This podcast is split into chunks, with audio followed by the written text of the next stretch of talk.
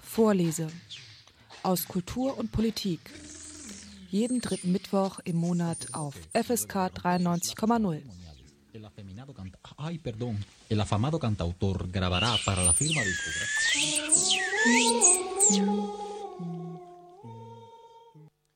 Ich begrüße euch ganz herzlich zu einer neuen Ausgabe der Sendung Vorlese aus Kultur, Wissenschaft und Politik auf FSK 93,0. Es erlebte Millionenauflagen, stand in vielen deutschen Bücherschränken und wurde angeblich doch von den wenigsten gelesen. Hitlers Buch Mein Kampf. Über zwölf Millionen Bücher wurden zwischen dem Erscheinen im Jahr 1925 und der Niederlage des deutschen Faschismus 1945 verkauft, zu Hochzeiten verschenkt oder sonst wie in Umlauf gebracht. Und auch im Ausland erlebte das Buch diverse erfolgreiche Auflagen. Allein in den USA zwischen 150 und 200.000 Stück. Bis heute ist es in einigen arabischen Ländern eine Art Bestseller. In Deutschland wurde es nach 1945 verständlicherweise nicht mehr verlegt. Verschwunden war es jedoch nie. Unzählige Exemplare tummeln und tummelten sich auf Flohmärkten oder ähnlichem. Man bekommt es problemlos als PDF im Netz. Nazis hatten nie Probleme, an das Standardwerk des Nationalsozialismus zu kommen. Anfang diesen Jahres nun lief das Urheberrecht aus und theoretisch kann es nun jeder Verlag drucken. 70 Jahre nach dem Tod des Autors ist dies problemlos möglich. Das Auslaufen des Urheberrechts kommt, so könnte man meinen, zu einer Unzeit. In Deutschland brennen Heime, die AfD legt Woche für Woche zu. Ist da mein Kampf weiteres Wasser auf die Mühlen? Das Institut für Zeitgeschichte hat rechtzeitig, lange bevor Pegida groß wurde, angekündigt, eine kritische Edition von Hitlers Werk herauszugeben. Am 8. Januar nun ist die zweibändige Edition erschienen. Hitler, mein Kampf, eine kritische Edition, so lautet der exakte Titel. Ein Monstrum von einem Buch, riesengroß und insgesamt über 2000 Seiten stark. Es gab viel Lob für das Vorhaben der Forscher. Einige Überlebende mahnten jedoch auch, dass man Hitler nicht unbedingt wieder weiter verbreiten solle. In der heutigen Sendung ist einer der Herausgeber, Herr Thomas Vordermeier, zu Gast in der Sendung. Er ist wissenschaftlicher Mitarbeiter am historischen Seminar der Ludwig-Maximilians-Universität in München. Mit ihm habe ich vor der Sendung ein Gespräch aufgezeichnet. Guten Abend, Herr Vordermeier. Guten Abend. Ja, es ist jetzt raus, das Buch, seit dem 8. Januar 2016. Hitler, mein Kampf, eine kritische Edition. Die Reaktionen waren ja doch unglaublich überragend. Hatten Sie damit so ein Stück weit gerechnet oder waren Sie dann doch überrascht, dass es so viele Resonanz auf diese Veröffentlichung gibt? Also die Resonanz in dem Umfang, den wir jetzt erleben, hat keiner äh, erwartet die, dass es ein großes Interesse geben würde, das war klar, das hat man schon gesehen seit äh, mindestens 2012, als es permanent eigentlich auch in den großen überregionalen Tageszeitungen Berichte gab, dass das Interesse groß sein würde. Allerdings in dem Umfang, wie wir es uns erleben, hat es sicherlich keiner äh, erwartet. Das sehen Sie ja auch an den äh, etwas bedauerlichen Lieferschwierigkeiten, die wir aktuell haben. Das ist schlicht und einfach Konsequenz dessen, dass wir nicht annähernd mit so viel Bestellungen gerechnet haben. Und äh, was die, äh, die Meldungen aus der Wissenschaft äh, betrifft, äh, sind wir auch eigentlich sehr erfreut. Natürlich gibt es in jeder Rezension immer auch wieder etwas zu kritisieren. Das ist ja auch dann die Aufgabe des, der entsprechenden Autoren. Aber insgesamt sind wir doch sehr zufrieden mit der Resonanz bislang. Wie erklären Sie sich eigentlich diese unglaubliche Resonanz? Hängt es zusammen mit, ich hatte es ja eingangs auch erwähnt, so einem etwas ungünstigen Zeitpunkt mit dem Aufflammen von Pegida. Es erscheint ja in einem Deutschland, was nicht vergleichbar ist mit dem Deutschland von vor zwei Jahren. Ist das auch ein Teil der medialen Aufmerksamkeit oder ist es eher wirklich die Edition an sich, dass es so etwas vorher nicht gegeben hat? Und ich würde auch meinen, äh, da muss man auf jeden Fall auf die langjährige, eigentlich jahrzehntelange äh, Mythologisierung dieses Buchs äh, zu sprechen kommen. Ja, das, das, ist ja höchstens in der Wissenschaft noch und dann selbst da nur in Ausnahmefällen wirklich intensiv gelesen worden, eher nur selektiv einzelne wichtige Kapitel, die den, die meisten Zeithistoriker dann bekannt waren, aber als gesamtes Buch eigentlich auch selbst in der Wissenschaft den wenigsten. Und äh, von dem her ist da immer auch ein gewisses Geheimnis darum gemacht worden. Und äh, der, jeder kennt das Buch, ja, jeder kennt den Titel, aber kaum jemand kennt die Inhalte. Und ich denke, auch daraus erklärt sich die, das große Interesse. Ähm, aber natürlich äh, die Frage des, des, des Gegenwartsbezugs, ja, der kommt in vielen Interviews und in vielen äh, Diskussionsrunden auch immer wieder.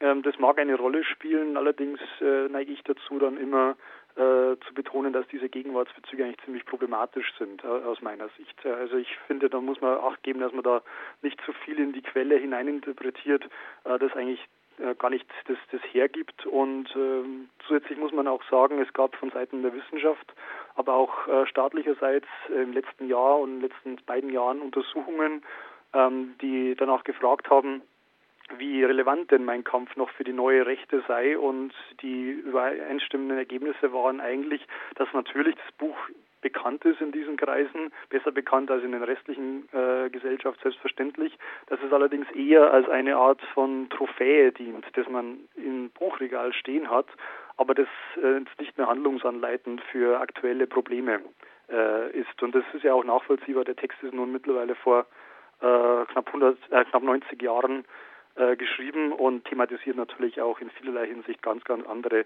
Themen, als das heute relevant ist.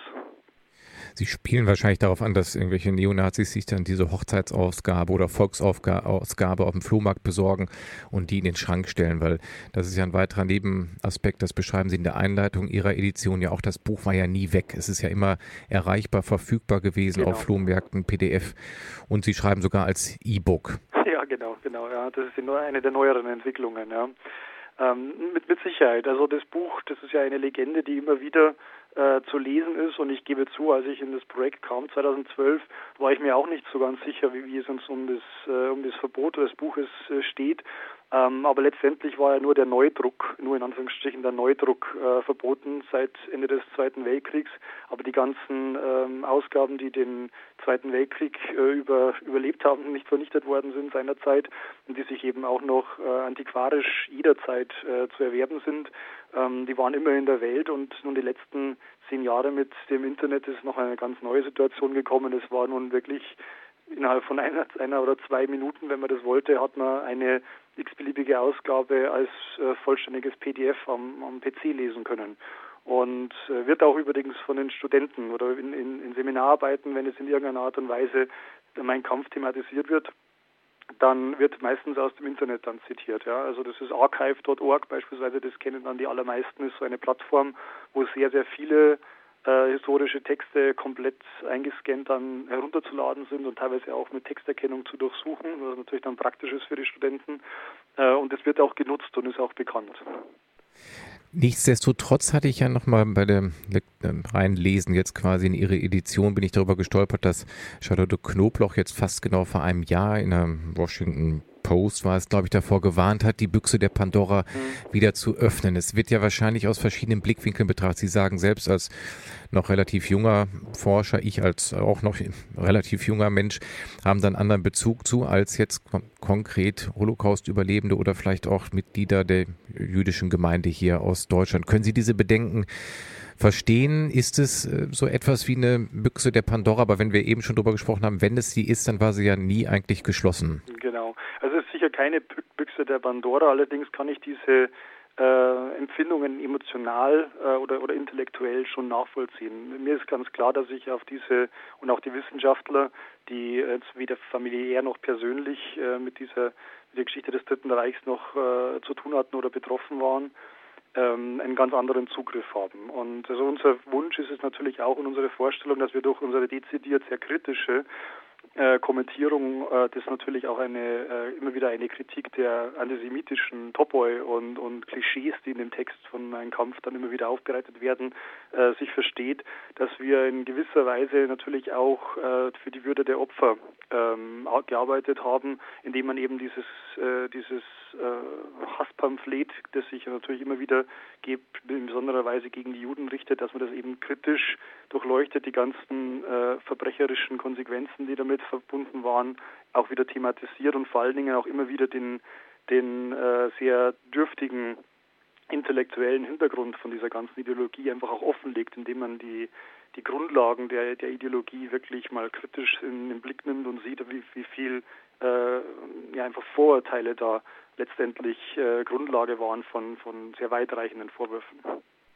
Genau, auf diese Punkte werden wir im Laufe der Sendung nochmal dezidierter eingehen. Nochmal vorweg sei die Frage noch einmal erlaubt, das finde ich immer ganz interessant als Autor, als Historiker, Wissenschaftler. Wie sind Sie persönlich als Herr Vordermeier zu dem Thema gekommen? Ist es irgendwie fast ja, eine Begeisterung oder eine Neugierde, die es schon länger in Ihnen rumort oder ist das quasi erst durch die Anfrage zu diesem Projekt gekommen? Äh, bei mir war es so, ich habe äh, unmittelbar, bevor ich nach München ans Institut für Zeitgeschichte gekommen bin, zu dem Projekt, äh, meine Doktorarbeit abgeschlossen und die hat sich nun mit der völkischen Bewegung, die völkische Bewegung ist sozusagen das, was teilweise organisationsgeschichtlich, vor allen Dingen aber ideengeschichtlich dem Nationalsozialismus vorausgeht, also wo der, der, der Nationalsozialismus dann auch im Wesentlichen seine ganzen Ideen und Ideologien her hat, äh, der sich über die, die völkische Bewegung in den 20er Jahren eben äh, beschäftigt hat und von dem her war ich einfach schon sehr stark in der Thematik drinnen. Ich kannte meinen Kampf nicht vollständig äh, zu Beginn des Projekts, allerdings in eben Ausschnitten dann schon und hatte mich schon ein wenig damit beschäftigt. Äh, aber im Wesentlichen ist es so gewesen, dass mir diese ganze Ideologie, die Hitler da ausbreitet, die ja nicht entgegen seines Anspruchs eben nicht originell und nichts Neues war, sondern schon lange in der deutschen Gesellschaft, in Segmenten der deutschen Gesellschaft zumindest verbreitet war, äh, die war mir eigentlich sehr, sehr, sehr gut bekannt schon. Und von dem her äh, war das ein ähm, Glücksfall für mich persönlich natürlich auch in dieses Projekt kommen zu können, weil ich die ähm, Kenntnisse, die ich in diesen drei Jahren während der Doktorarbeit erworben habe, richtig gut einfließen lassen konnte in das neue Projekt und äh, damit auch wirklich gut verwerten konnte. Ja, weil man hat natürlich jetzt äh, eine ganz andere Situation in der Doktorarbeit, schreibt man drei Jahre lang an einem Buch, wo man weiß, ja, wenn man Glück hat, interessieren sich vielleicht 100 Leute auf der Welt dafür. Und äh, ansonsten wird es dann natürlich in den Bibliotheken weiter zu lesen sein und von den Studenten ähm, hin und wieder genutzt werden. Aber ansonsten verfällt es relativ schnell in die Vergessenheit. Und da war es natürlich eine ganz, ganz andere Situation, an einem so prominenten Projekt dann auch wirklich diese Kenntnisse nochmal einfließen lassen zu können. Werfen wir nochmal einen genaueren Blick in die Entstehungsgeschichte. Sie haben das gerade schon angerissen. Natürlich bringt jeder, jede Wissenschaftler, Wissenschaftlerin da ein Stück weit seine eigene, seine eigene Biografie mit, die eigenen Schwerpunkte mit. Wie muss man sich das ungefähr vorstellen, wenn man sich da 2012 mit verschiedenen Menschen zusammensetzt? Sind da wirklich Themenbereiche aufgeteilt worden, thematisch, oder sind verschiedene Kapitel aufgeteilt worden? Hat man sich dann zu Forschungskonferenzen, Diskussionen immer wieder zusammengefunden? Ziemlich genau. Also es gibt ja 27 Kapitel in dem Band und letztendlich war der erste Arbeitsschritt die Aufteilung, wer welche Kapitel sozusagen in der Erstbearbeitung äh, sich vornimmt. Und dann lief es so ab, äh, wenn jemand dann mit einem Kapitel fertig war, äh, dann hat das äh, Kapitel und die entsprechende Kommentierung jedes einzelne der äh, Mitglied der, der, der, Wissenschaftler, also der Herausgeber und der anderen Wissenschaftler, die noch, teilweise noch beteiligt waren, Korrektur gelesen, eben Ergänzungen ähm, formuliert, Vorschläge formuliert, was man eventuell auch anders, äh, anders noch äh, herangehen könnte, auch neue Anmerkungen teilweise verfasst, die der Erstbearbeiter dann noch nicht gesehen hatte. Und dann gab es immer wieder Diskussionsrunden unter der Leitung dann von Christian Hartmann, ähm, dem Projektleiter, und dann wurde da eben nochmal darüber diskutiert und dann eine gemeinsame Lösung gefunden. Und es war eigentlich sehr, sehr schön, in einem mh, diese Diskussionen wirklich regelmäßig äh, teilnehmen zu dürfen, sodass man eigentlich auch nie wirklich auf sich allein gestellt war. Das hört sich ja nach einer angenehmen Arbeitsatmosphäre an, die man sich ja nur wünschen kann eigentlich, ne? Im Wesentlichen ja, schon. Natürlich, genau. es gibt immer wieder äh, auch äh, Situationen, wo sich dann verschiedene Forschungsmeinungen natürlich kollidieren. Und äh, aber das ist in unserer Wissenschaft einfach auch äh, das täglich Brot, ja, dass es ja nicht immer nur Konsens gibt, sondern dass man verschiedene Meinungen dann auch einbringt. Und letztendlich war es dann aber die Aufgabe von Herrn Hartmann, da eine endgültige Lösung zu finden. Mhm. In dem Buch wird ja auch nochmal die Auflage erwähnt. Das sind ja irgendwie über 12 Millionen Exemplare gewesen, die von 1925 bis Kriegsende publiziert worden mhm. sind, zu Hochzeiten verschenkt worden sind. Das Buch war im Prinzip in vielen Bücherschränken vorhanden und auch meine eigenen Angehörigen, Großeltern hatten es irgendwie natürlich, äh, es gehörte irgendwie zum guten Ton dazu. Die Entstehungsgeschichte würde mich noch einmal interessieren, dass wir die noch mal kurz umreißen, weil man hat dieses Buch, ist glaube ich kollektives Wissen, dass es das gibt. Das weiß jeder, glaube ich, das hat Hitler geschrieben. Über die Entstehungsgeschichte ist natürlich dann genau wie später über den Inhalt, über den wir sprechen werden, weniger bekannt. Es ist ja in einer Zeit geschrieben worden, wo eigentlich die NS-Bewegung schon fast wieder so gut wie tot gewesen ist. Ganz genau so ist es. Und Hitler steht eigentlich als ein Gescheiterter da. Also dieses Buch schreibt, was man dem Buch allerdings nicht anmerkt, weil das so eine einzige Glorifizierung der eigenen Erfolge ist. Aber letztendlich, äh, also eins der, der, der, der Vorstellungen, die man immer wieder hat, die man dann ein wenig korrigieren muss, ist, dass das Buch komplett in Landsberg am Lech in der Festungshaft entstanden sei. Dem ist nicht so, die großen Teile des ersten Bands äh, und Teile von dem zweiten Band äh, von Mein Kampf sind in Landsberg entstanden. Der Rest ist dann in, am Obersalzberg äh, entstand, äh, entstanden und äh, auch unter Hilfe einer Sekretärin, die Hitler dann äh, zur Verfügung stand. Und es ist aber auch wichtig, wie Sie schon betonen, äh, Hitler ist der Autor des Textes. Das ist nun nicht selbstverständlich, weil es in der Vergangenheit einige Forscher gab, die die Bedeutung verschiedener Personen, gerade Rudolf Hess ist da immer wieder in den Vordergrund gerückt worden, an dem Buch äh, wirklich weit über Gebühr herausgestellt haben und teilweise sogar davon gesprochen haben, Hess wäre sozusagen der Co-Autor, den der dann nicht genannt wird. Äh, das ist allerdings, äh, und da muss man auf die Forschungen von Ottmar Blöckinger verweisen, einen der Herausgeber, das hält einer kritischen Prüfung nicht stand. Also natürlich hatte Hitler Unterstützung während der, des Schreibprozesses, aber es ist schon sein Buch und es ist auch korrekt, dass das nur unter seinen, seinem Namen dann auch erschienen ist. Und es ist dann ja von Anfang an, wenn ich recht, recht informiert bin, im EH Verlag erschienen. War das damals schon der parteieigene Verlag? Ähm, da bin ich überfragt, muss ich ehrlich gesagt sagen. Also das ist natürlich ein rechtsradikaler äh, Verlag, der sich sehr anbietet für so ein äh, für so ein Buch. Allerdings hätte es da in München auch andere Verlage. Man muss uns den Lehmann Verlag beispielsweise äh, denken. Es ist ein sehr einschlägiger und auch durchaus erfolgreicher völkischer Verlag. Ähm, der völkische Beobachter wird ja dann äh, ist äh, auch von der NSDAP erst 1920 beispielsweise erworben. Der ist auch so ein ähm, rechtsradikales Blatt in München, das es aber zunächst noch nicht in Parteieigentum ist. Äh, das wird dann erst ähm, einige Monate nach der Parteigründung ist es dann soweit, dass der erworben wird. Aber äh, der eher Verlag ist und bleibt dann der, der, äh, der Verlag von Mein Kampf und wird auch dadurch sehr, sehr reich. Diese 12,4 Millionen Auflagen, äh, die, man, die man dann produziert, die ab 34 eben auch in diesen ähm, jedermann bekannten Hochzeitsausgaben dann massenhaft äh, verbreitet wird und dann spätere Wehrmachtsausgaben. Äh, man muss sich klar machen, von diesen 12,4 Millionen Exemplaren äh, werden über zwei Drittel äh, nach 1939 oder ab 1939 äh, fabriziert. Also da ist dann ein, äh, eine wirklich extreme Massenproduktion dann nochmal während des Zweiten Weltkriegs. Und auch Hitler wird dadurch zu mehrfachen Millionär. Zunächst bekommt er 10 Prozent, dann später 15 Prozent von diesem, von dem Kaufpreis. Und äh, das muss ich ja dann nur eins und eins zusammenzählen, was dann für Beträge rauskommen bei diesen ganzen Massen- und Millionenauflagen. Nun ist es ja ein Buch, wo die landläufige Meinung, so von Familien übertragener Familiengeschichte, eher die ist, dass man sagt, hm, das, hab, das stand im Regal, das habe ich gar nicht gelesen.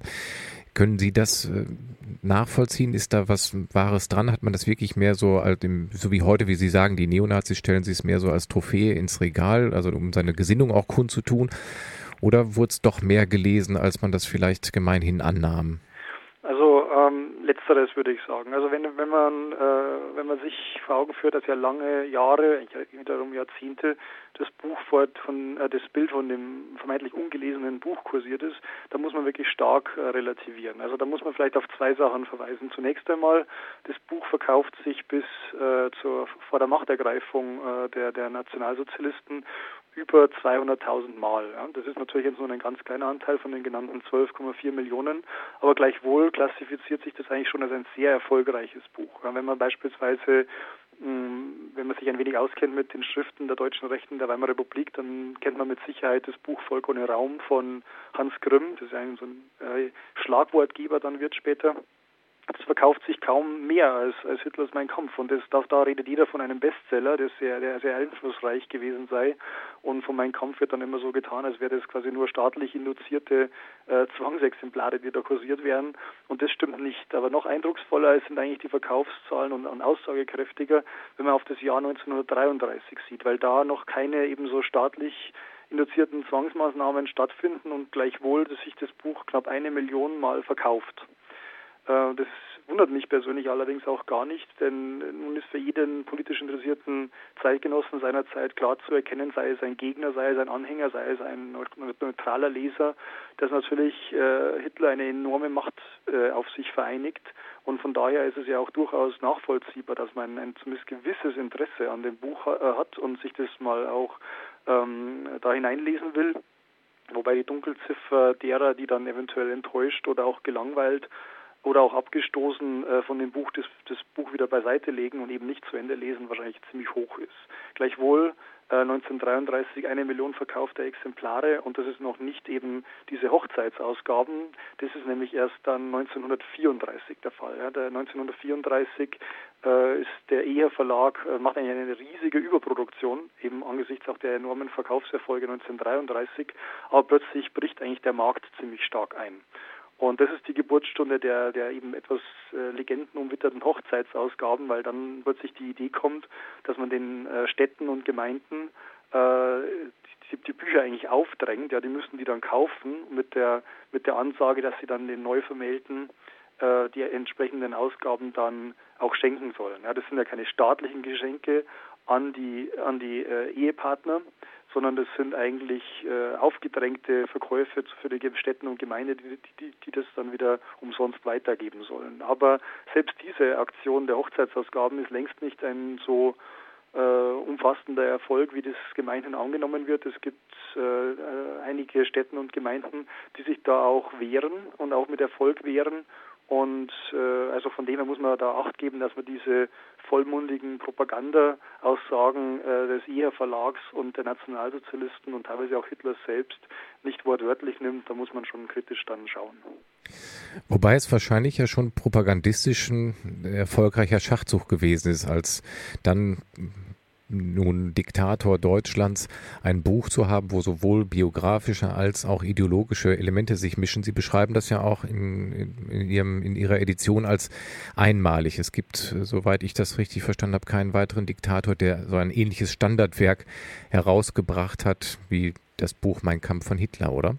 Äh, sehe ich auch so. Äh, es gibt natürlich andere ähm, Diktatoren, die auch noch äh, schriftstellerisch in die Öffentlichkeit getreten sind. Allerdings ist es kein Vergleich. Also Hitler ist eigentlich sehr erfolgreich darin, äh, sein, also auch die, die Deutungshoheit über seine eigene Biografie, das ist ja ein ganz wichtiger Aspekt für, für Hitler in Mein Kampf, dass er dieses weit, damals noch weitgehend im Dunkeln liegende Leben vor, seit vor dem Ersten Weltkrieg zumal, dass er da eine, eine Deutungshoheit kriegt und einfach auch sich durchsetzt mit seiner persönlichen Fassung seines frühen Lebens, auch wenn den Zeitgenossen sicher auch klar sein musste, dass das eine oder andere stilisiert oder auch aus oder auch viele Auslassungen drinnen sind. Gleichwohl an dem orientiert sich dann äh, die, die zeitgenössischen Schriften immer wieder und an dem, was Hitler in Mein Kampf über seine frühen Jahre schreibt, hat sich ja auch dann nach 45 einige Zeit die Geschichtswissenschaft immer wieder über Gebühr stark, nicht komplett unkritisch, aber doch über Gebühr stark orientiert.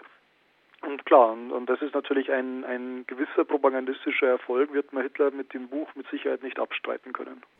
Ja, und ich bin immer noch verbunden mit Herrn Vordermeier und es geht in dem jetzigen Gespräch hier bei Vorleser auf FSK 93,0 um ähm, das Buch Hitler, Mein Kampf, eine kritische Edition. Herr Vordermeier, wir, mir wäre es jetzt ganz recht, wenn wir so ein Stück weit jetzt einfach mal in diesen Text einsteigen würden, in äh, den Text Mein Kampf. Es ist ja relativ schwer und sperrig zu lesen, so sagt man immer.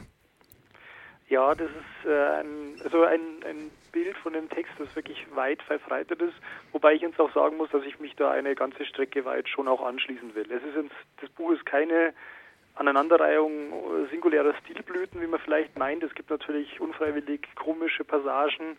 Äh, allerdings wäre es, äh, wäre es ein Fehler, da mein, mein Kampf von Hitler zu unterschätzen und zu meinen, das Buch äh, erschöpft sich in solchen äh, ähm, in entsprechenden Passagen. Da muss man schon etwas genauer äh, schauen und letztendlich muss man auch Acht geben, dass man sein eigenes Sprachempfinden und sein eigenes Empfinden von einem schönen äh, schönen Stil und einen Stil, den man sich wirklich auch ge gerne liest, nicht auf die Zeit vor eben knapp 100 Jahren projiziert. Weil wenn man sich die äh, politischen Schriften der 20er Jahre ansieht, dann ist, wird es wie dieser ganz harte, rigide Nominalstil, der, der, der mein Kampf durchzieht, nur nicht, nicht ungewöhnlich. Ja, den findet man in sehr, sehr vielen Schriften.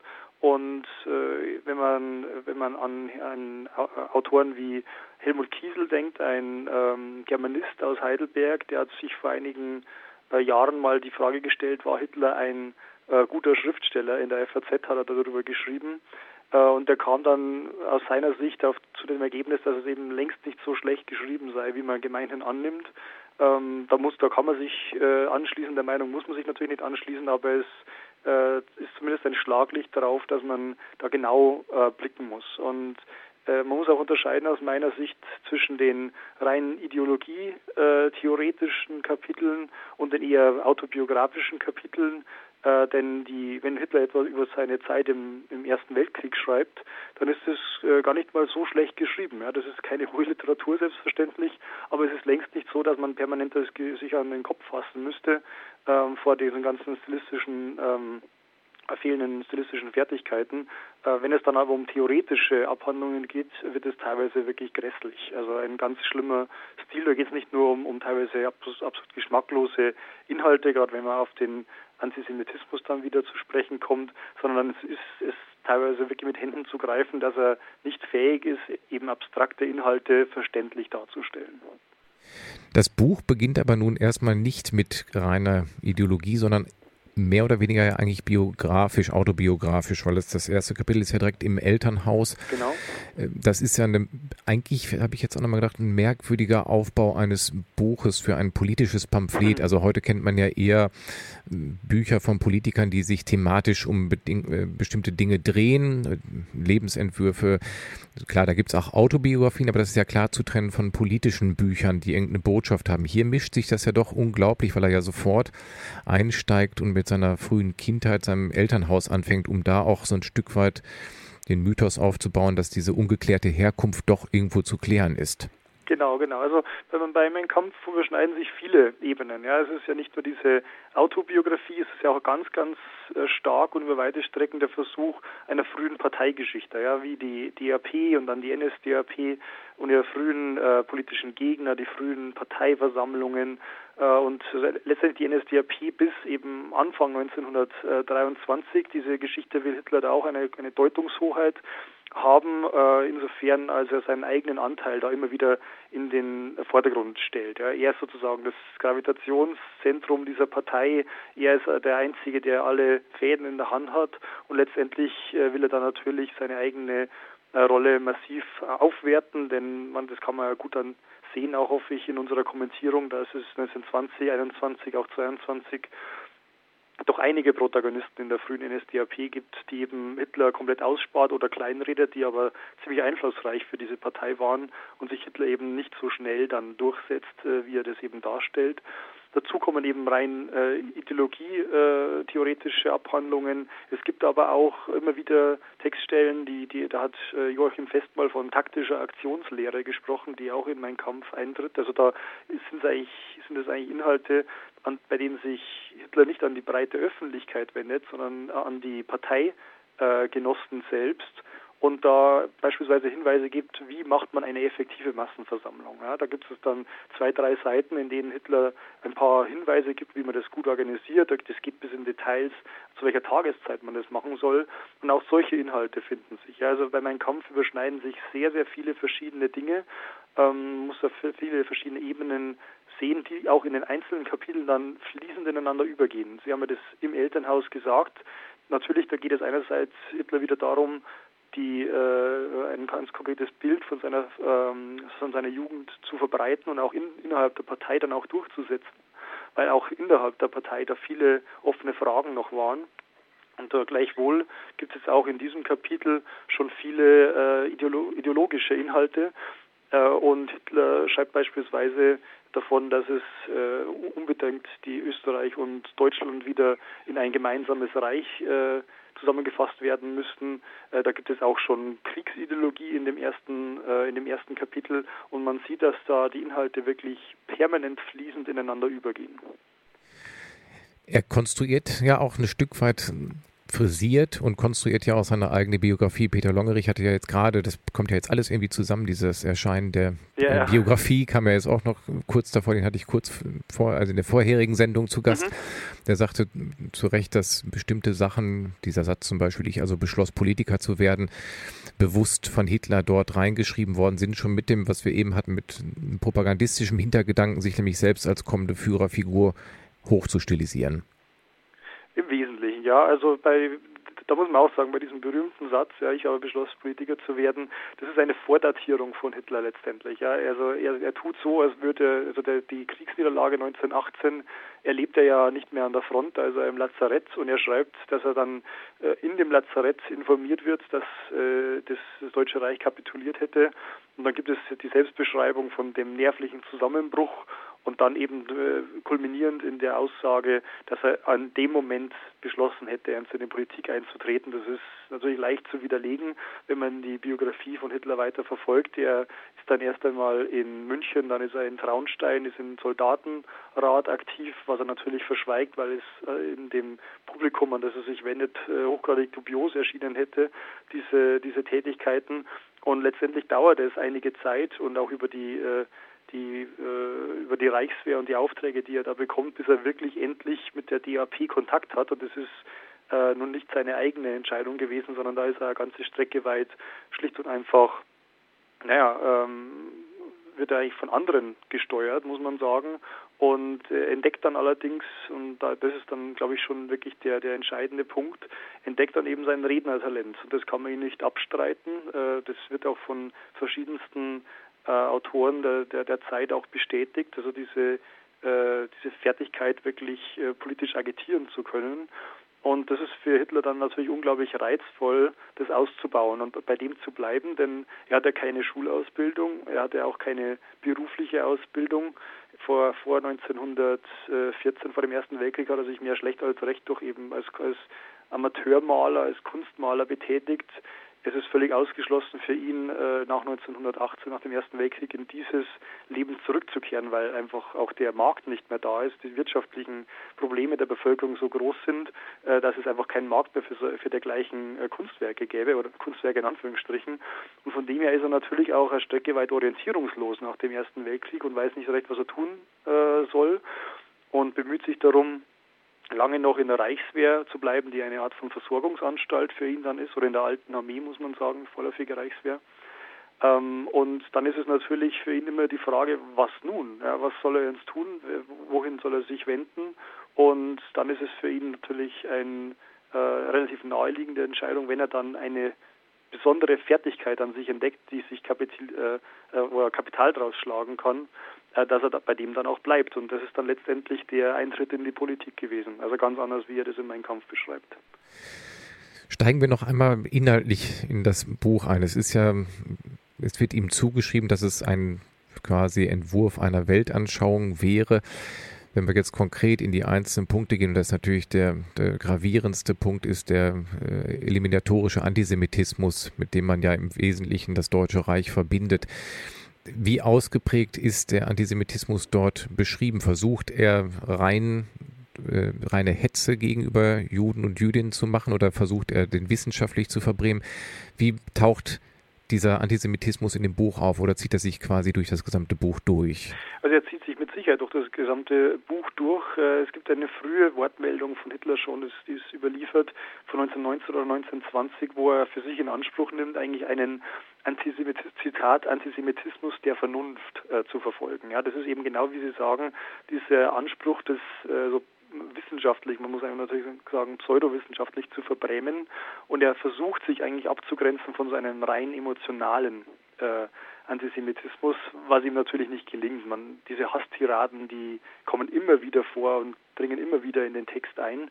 Ähm, aber gleichwohl sein Anspruch und so wie er sich selbst sieht, ist er letztendlich ein auf wissenschaftlichen Erkenntnissen basierender Antisemit. Ja, das ist das, was er erzählen will äh, das will, was er in der Öffentlichkeit vertreten will und so will er entsprechend auch gesehen werden. Ähm, nun ist immer wieder eine alte Frage natürlich, wie viel äh, vom Holocaust steckt schon in meinem Kampf. Da muss man allerdings nun wirklich stark relativieren. Äh, mein Kampf ist hier sicherlich keine Blaupause, das wäre eine massive Überinterpretation. Gleichwohl gibt es natürlich schon einen, äh, eine Spielart äh, von Antisemitismus in Mein Kampf zu lesen, die ganz nah schon an Vernichtungsfantasien teilweise heranreicht.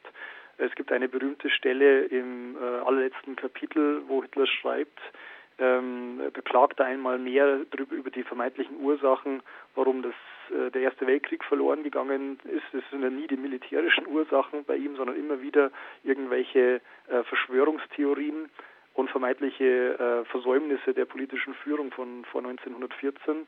Und da schreibt er in diesem letzten Kapitel, dass wenn man äh, Zitat äh, 12 oder 15.000 der hebräischen Volksverräter unter Giftgas gehalten hätte, ja, eine extrem harte äh, Textstelle, dann wäre der, der Krieg vielleicht nicht verloren gegangen. Und äh, da ist es nun natürlich, äh, vielen Autoren haben dazu tendiert, da schon die, die, die Gaskammern zu sehen. Allerdings, wenn man die Textstelle genauer noch ansieht, dann sieht man auch, dass es davor wieder, es geht um den Ersten Weltkrieg, es geht eigentlich auch um seine eigene ähm, Kriegsverletzung. Er ist ja auch äh, mit Senfgas in Berührung gekommen, deswegen ist er auch in die im Lazarett gewesen. Und man muss hier sehr vorsichtig sein, äh, sozusagen so zu tun, dass, dass hier dann schon der Holocaust sich abzeichnet. Ähm, es wäre allerdings auch ein Fehler, solche Textstellen zu stark zu relativieren. Ja. Also es gibt auch schon frühere Äußerungen von Hitler in den Reden und auch in Briefen, in denen er ganz, ganz nah schon an so einen wirklich eliminatorischen Vernichtungsantisemitismus herankommt. Also das Gedankengut ist, glaube ich, schon da bei Hitler und, äh, und relativ früh auch ausgeprägt. Äh, gleichwohl wäre es ein Fehler äh, anzunehmen, dass die Genese äh, von dem, vom Holocaust im Dritten Reich dann in einer geraden Linie von dem, was Hitler in seinen frühen Texten und nicht zuletzt in Mein Kampf schreibt, also in einer geraden Linie da vonstatten gegangen sei. Da gibt es ganz andere ähm, Kräfte, die dann noch eine Rolle spielen und wenn, wenn man sich die Genese des Holocausts im Dritten Reich ansieht, dann äh, merkt man schnell, dass es da verschiedene Modelle zunächst gab. Ich erinnere nur an den Madagaskar-Plan beispielsweise, der ernsthaft diskutiert worden ist seinerzeit. Und so eine Diskussion wäre überhaupt nicht nötig, wenn von vornherein der Basiskonsens in, unter der ähm, Führungsriege der Nationalsozialisten vorgeherrscht äh, hätte, dass man eben ähm, das so organisiert, wie es dann im Holocaust tatsächlich organisiert worden ist. Ein anderer Punkt, der mich noch interessieren würde, auch in Anbetracht der Zeit, müssen wir so ein Stück weit gucken. Die, Sie versuchen ja auch zu, zu dekonstruieren, dass Hitler in seinem Buch immer wieder zu Oberflächlichkeiten und zum Teil auch bewussten Lügen mhm. neigt. An welchen Stellen kann man das, also es sind dann einfach populäre, rechtspopuläre, faschistoide Gedanken, die rausposaunt werden, die aber gar nicht inhaltlich haltbar sind. An welchen Stellen wird das besonders deutlich und an welchen Stellen kann man das deutlich machen? Das wird eigentlich überall deutlich, muss man wirklich sagen. Also nur ein Beispiel, also man kann immer wieder äh, überlegen. Es, in den Text sind sehr viele sachliche Fehlinformationen drinnen. Und es ist eine etwas offene Frage, dann immer zu entscheiden, ob das dann bei Hitler eine bewusste Propagandalüge ist, also eine bewusste Verfälschung der Tatsachen, oder ob er es schlicht nicht besser weiß. Das ist, äh, also es ist nicht immer eindeutig zu klären. Beispielsweise, es gibt eine Textstelle, äh, wo es wiederum um den Ersten Weltkrieg geht, wo er nebenbei mal einstreut die Information, dass äh, Deutschland vor 1900, also 1914 gegen die wichtigsten und größten Industrienationen der Welt gekämpft hätte. Ja, das ist, wer weiß, ob er das uns als eine Propagandalüge verbreitet oder weil, ob, er, ob er sich einfach nicht informiert hat. Denn wenn man, wenn man natürlich nachschaut, dann äh, und das hätte er damals auch schon wissen können, äh, dann kommt man schnell auf die Information, dass vor dem Ersten Weltkrieg äh, in Europa Deutschland die größte Industriemacht war und sogar die Großbritannien noch äh, hinter sich gelassen hat und eigentlich nur die USA, die 1917 dann in den Krieg eintreten, noch eine größere Wirtschaftsmacht haben. Es gibt allerdings auch Passagen, in denen er ganz offensichtlich Fehlinformationen streut, äh, etwa wenn man an eine frühe Parteigeschichte denkt. Ja, da gibt es eine Textstelle, in der Hitler ähm, sich, sich selbst und eben seiner Partei zugute hält, dass sie die einzigen gewesen seien, die 1920 über die Kriegsschuldfrage äh, die Menschen informiert hätten. Ja? Was eine äh, also geradezu hanebüchende Stilisierung ist, denn wenn man sich dann mal die Schriften aus dieser Zeit ansieht, auch die Parlamentsdebatten sich ansieht, dann stößt man sehr schnell darauf, dass es eigentlich kaum ein Thema gibt, das größer diskutiert wird und breiter diskutiert wird. Äh, 19 oder 1920, äh, auch aus völlig naheliegenden Gründen. Man erinnere sich an den Versailler Vertrag, da wird natürlich die deutsche Alleinschuld oder die Alleinschuld Deutschlands und seiner Verbündeten ähm, dann als Grundlage für die Reparationsforderungen äh, genommen und von dem her ist es auch das genuine Eigeninteresse der Staatsführung, da äh, eine äh, Gegendarstellung zu bringen. Ja? Und äh, dementsprechend gibt es auch staatliche ähm, äh, staatliche Projekte und auch staatlich finanzierte Schriftenreihen, die sich nur speziell um diese Kriegsschuldfrage kümmern. Also die Realität äh, der Weimarer Republik widerspricht da wirklich hundertprozentig dem, was Hitler behauptet. Aber hier sieht man eben auch, was das, dass das Buch immer wieder auch eine sehr, sehr platte Aneinanderreihung von von Stilisierungen und Lügen sind, die sich auch wirklich gut widerlegen lassen. Sie haben eben erwähnt, dass es für den Holocaust sicherlich keine Blaupause gewesen ist. Klar, es ist ja auch keine komplette Handlungsanleitung der folgenden zwölf Jahre der Diktatur. Äh, mhm. Ne, äh, ne, äh, Quatsch. Ähm, äh, ja, doch, genau. Ähm, trotzdem sind natürlich Elemente, nicht nur Fragmente, sondern wahrscheinlich auch wesentliche Inhalte dessen enthalten, was nachher die NS-Diktatur ausgemacht hat. Also ähm, Expansion, militärische Expansion, Aufrüstung äh, Judenhass, Antisemitismus, das sind ja schon Versatzstücke, die nicht nur kleine Mosaikteilchen gewesen sind. Ja. Eine Blaupause sicher nicht, aber irgendwo doch was dazwischen.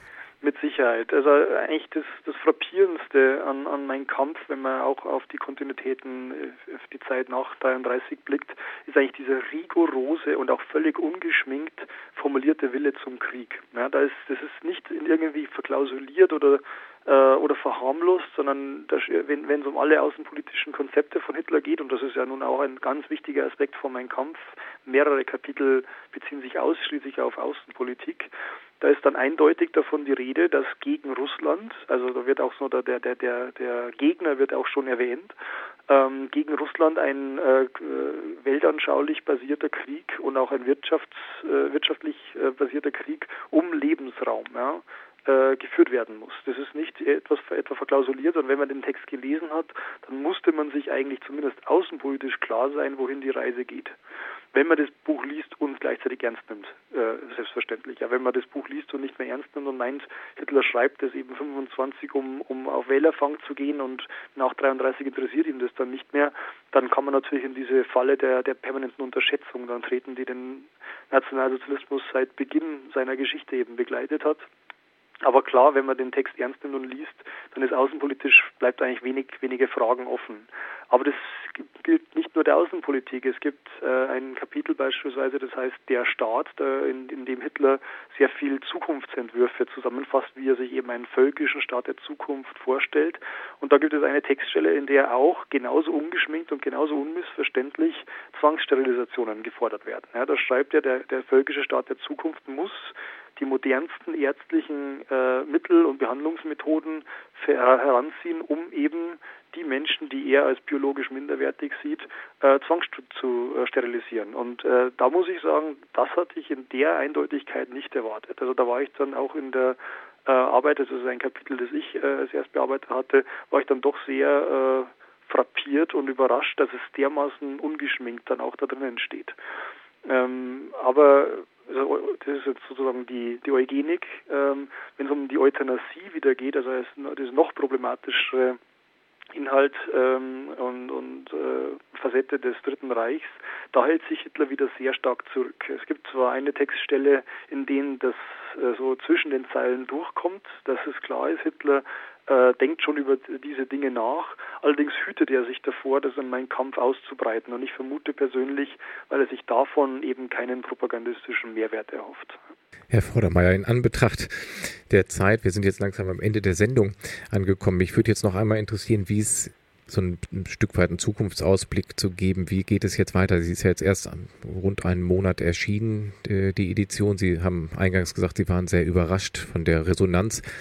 Werfen wir so einen Blick nach vorne. Was glauben Sie, was wird, was wird damit passieren? Wird es weiter, weitere Diskussionen geben? Folgen jetzt noch viele Einladungen zu Vorträgen? Wie ist die Resonanz aus dem Ausland? Dass wir noch mal einmal so ein rundes Bild machen, wie jetzt eigentlich das Werk angenommen wird und rezipiert wird. Ja, also äh, wenn es um Rezensionen geht, äh, da haben wir jetzt aus dem englischsprachigen Raum doch einiges sehr Erfreuliches, für uns Erfreuliches gehört. Also da scheint es auch schon ganz gut anzukommen.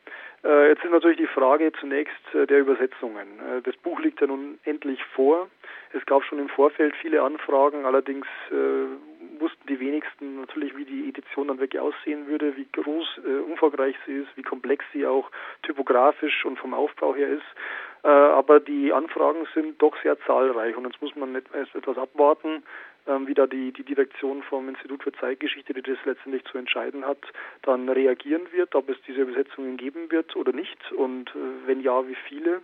Aber das Interesse ist doch sehr groß und natürlich, äh, wir haben nun permanent Anfragen um Vorträge, um ähm, so um weniger an den, an den Universitäten, das kommt vielleicht auch noch, aber von vielen Bildungseinrichtungen, äh, die da um Vorträge bitten. Und das ist natürlich eine sehr, sehr erfreuliche und, und, und schöne Sache. Das hat man in der Dichte und Häufigkeit hat man das wahrscheinlich kein zweites Mal. Wie lange es halten wird, ähm, muss man abwarten. Also ich gehe mal davor aus, dass es die nächsten Wochen schon noch ein großes Interesse geben wird und irgendwann wird sich das natürlich dann primär wieder auf das Wissenschaftliche zurückziehen.